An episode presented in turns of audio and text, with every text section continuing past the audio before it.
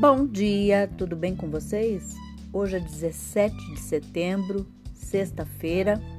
Eu desejo um dia maravilhoso, cheio de coisinhas de fazer sorrir. A sugestão de hoje é um cheesecake de frutas vermelhas.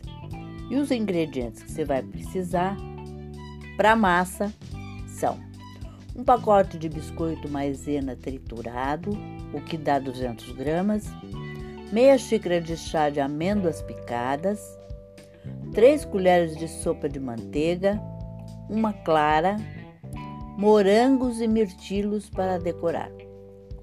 Para o recheio, uma xícara de chá de creme cheese, duas xícaras de chá de ricota picada, uma lata de leite condensado, um envelope de gelatina em pó sem sabor.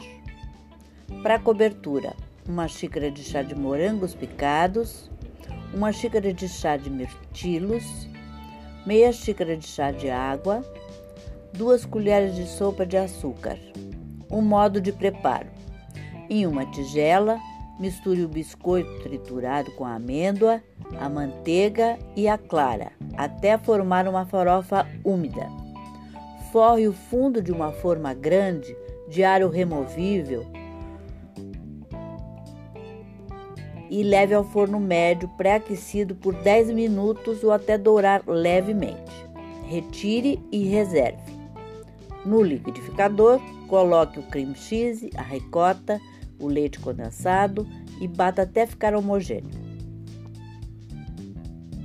Adicione a gelatina preparada, conforme as instruções da embalagem, e bata por mais um minuto. Despeje sobre a massa assada e leve à geladeira por 3 horas ou até firmar. Retire, desenforme e reserve. Para a cobertura, leve todos os ingredientes ao fogo baixo até formar uma geleia. Não mexa, aqui é o meu, meu conselho, não mexa muito para ela não se desmanchar, para que elas, as frutas fiquem meio inteirinhas.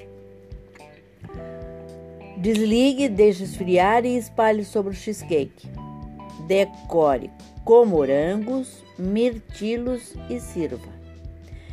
Essa é uma colaboração da Ângela Cardoso e do Fernando Santos, tá bom?